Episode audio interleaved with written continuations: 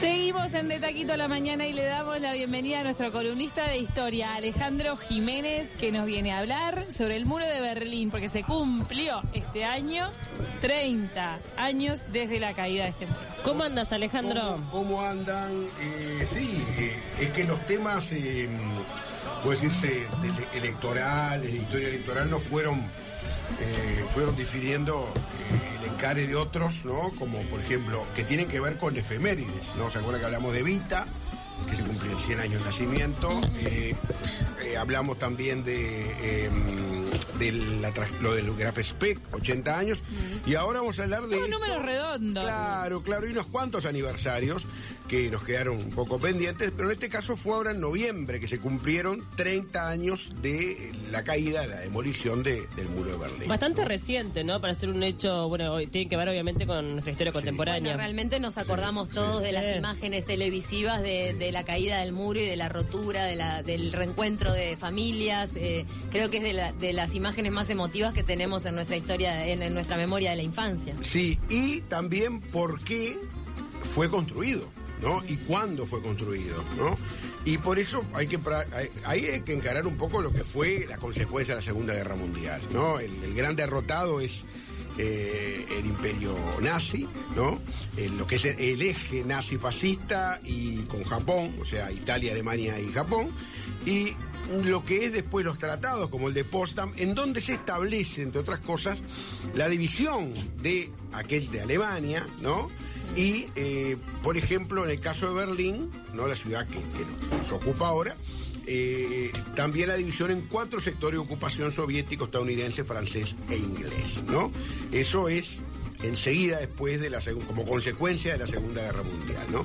Y como a su vez también eh, se gestaba ya ese mundo de Guerra Fría, eh, en lo de Berlín es un episodio de Guerra Fría, fría y por supuesto que eh, en el año 49 se da la división de las Alemanias, ¿no? Durante 40 años tuvimos dos Alemanias. ¿no? De repente hay que repasar Sí. un poquito las características de la Guerra Fría para que la gente entienda Claro. por qué la tensión entre Sí. esos dos bloques. Cuando se. Bueno, la guerra, el fin de la, de la Segunda Guerra Mundial marca la, eh, el mundo bipolar o la, la gestación de un mundo eh, dividido en dos, fundamentalmente por razones ideológicas, ¿no? Comunismo y Eh, capitalismo. Comunismo y capitalismo eh, es la más clara.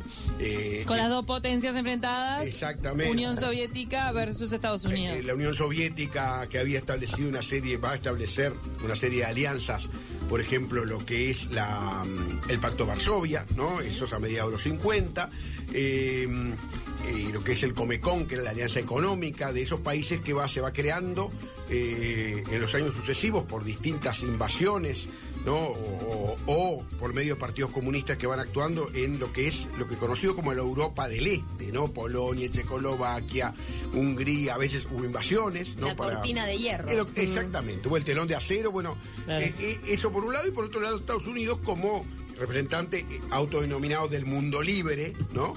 Eh, o del mundo capitalista. Y por eso es que acá se estamos atravesando eh, tanto ideologías políticas como también concepciones económicas, uno de economía planificada, el otro de economía libre.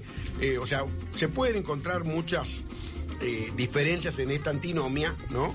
Y bueno, y Berlín es un poco un pues es un reflejo de esta de esta situación de división Uno de los entre focos calientes de la Guerra Fría, ¿no? exactamente que hubo otros como Corea eh, de Cuba. 50 53 eh, Cuba eh, a partir de la revolución del año 59, Vietnam también fue otro foco, o sea, eh, lo que llamaban conflictos localizados de Guerra Fría, así se llamaban. Pero en Berlín o en Alemania no alcanzó a haber un conflicto, sino que hubo una división de hecho. Sí, claro, pero tuvo que ver con un conflicto quizás no de, Pero de tensión, enfrentamiento, no de ahí está, enfrentamiento. no de enfrentamiento bélico, pero sí Pero casi. creo casi, y de, eh, evidentemente, este, mm, eh, una situación en la cual eh, se genera eh, una división de Alemania, ¿no? la Alemania democrática, la, República Democrática Alemana, eh, comunista, ¿no? prosoviética, y la República Federal Alemana capitalista. ¿no? Es un poco la, la división que se da. Y esta circunstancia de lo, de lo que es el muro de Berlín tiene que ver fundamentalmente con, con- con- con esa- ese conflicto que se da después de la, de, la Segunda Guerra Mundial, ¿no? Eh, y la división precisamente también, bueno, en cuatro de Berlín y en dos de Alemania. Eh, el muro en sí, o sea, la- la- las diferencias eh, se agudizan en el año 49, pero en sí ya había incluso cuando se crea la, Alemania Democrática, se calcula algo así que entre el 49 y el 61 unos 3 millones de personas cruzaron desde la RDA a Berlín, o sea, a la, a- De la parte comunista a la Ahí capitalista. está. O sea, y entonces las autoridades de eh, eh, la República Democrática Alemana, ¿no? O Alemania Oriental se llamaba también, eh, van a pensar, ¿no? O van a concebir de que la mejor forma de evitar esta situación es construir eh, un muro, ¿no? Hoy que Para evitar que la gente se vaya en para masa. que se- ahí Sí. está. Y era un muro en sí muy, muy peculiar. Digo, eh, vamos a entendernos. Eh, hoy tenemos, se- estamos enfrentados a otros muros, como por Me ejemplo. hace acordar al de Donald Trump, por ejemplo, con. México. Eso tiene que ver con más que nada con el tema inmigratorio. Sí, sí, ¿no? Para obvio, pero, evitar. pero el muro como que, que es La- más simbólico que otra cosa. La concepción exactamente es esa. Bueno, Lo que es increíble es que ese muro se, se establece en una noche, después se termina noche, construyendo todo, pero en una noche es cuando se decreta que ya no se puede pasar y, y esa es la tragedia que enfrentan varias familias y, y, bueno, eh, grupos de gente divididos. ¿no? Y hay gente que quería pasar y, y que encontró la muerte. Sí, porque exactamente. Mismo que creo que te tiraban, ¿no? Ahora Estaba vamos- militarizado. Ahora, claro, porque además no era solo un muro, o sea, el muro en sí, entre que dividía la ciudad, tenía algo así como unos 45 metros. Pero después había también un muro que eh, era de todo el sector eh, oriental para que la gente no se fuera, o sea, vamos a entendernos.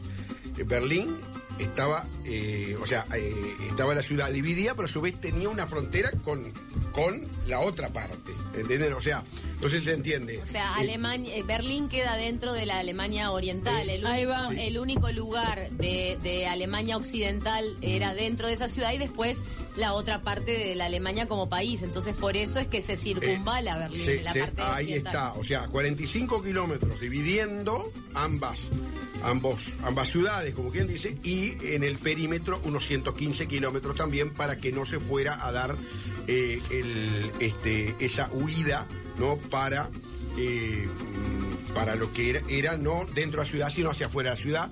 Es, Eh, es fuerte pensar, ¿no? Que, que tengan que poner Sí. un cerco de hormigón o de alambre como fuera, porque se, creo que se iba dividiendo. M- más de un para, cerco. Ahora porque es como, eh, no sos libre de vivir donde quieras, te tenés que quedar acá. claro. Está raro eso. Sí, En por- realidad, tipo, sigue eh, existiendo en otras partes del mundo, pero es re loco pensarlo. Y también, me acuerdo cuando yo era chica preguntaba, le preguntaba a mi, abu- mi abuelo es alemán, era, era alemán, entonces le preguntaba, ¿y por qué se iba la gente? Pero también después viendo alguna película empezás a entender cómo había gente convencida que se quedaba en Alemania eh, Claro. de comunista. Ahí está. eh, Y hay otra que, que se quería ir volando a la capitalista. Y bueno, en Goodbye Lenin veías a una madre Lenin, convencida de lo que era eh, el régimen comunista, eh, adoradora de ese régimen, y, y cómo el hijo no quiere que se lleve el disgusto cuando cae el muro. Ahí está. A su vez, el- hay que tener en cuenta que el muro no era uno solo, había como dos muros y en el medio de una zona que vendría a ser, digo, a uno se le ocurre ahora lo más cercano a nuestra realidad, ese pulmón que se pone entre las hinchadas sí, sí. en los clásicos, ¿vieron? O sea, esa zona neutral. Que de repente pasaban soldados por ahí, ahí. está, y ahí estaban patrullando. Sí. y- Zona militarizada. Estamos viendo Zona, las imágenes, sí, claro, que, que sí. queda este clarito que queda como una calle en el medio, ¿no? Claro. Pero la- la- hoy uno puede visitar y sigue estando así. el patrullaje estaba a cargo de, de las dos Alemanias. No, el, el- el muro lo construye la Alemania democrática, o sea, Alemania comunista, ¿no? Por lo que lo llaman el muro de protección antifascista. Y evidentemente, eh, lo que, lo que, o sea, cuando se intentaba cruzar, que hubo una buena cantidad de, de, de, eh, de personas que intentaron el cruce, ¿no? Entre uno y otro, ahora estoy buscando, hay datos. Muy difícil saber exactamente cuánta gente, este, mm, no, algo así como 200 personas intentaron cru- eh, cruzar. Que murieron. ¿no?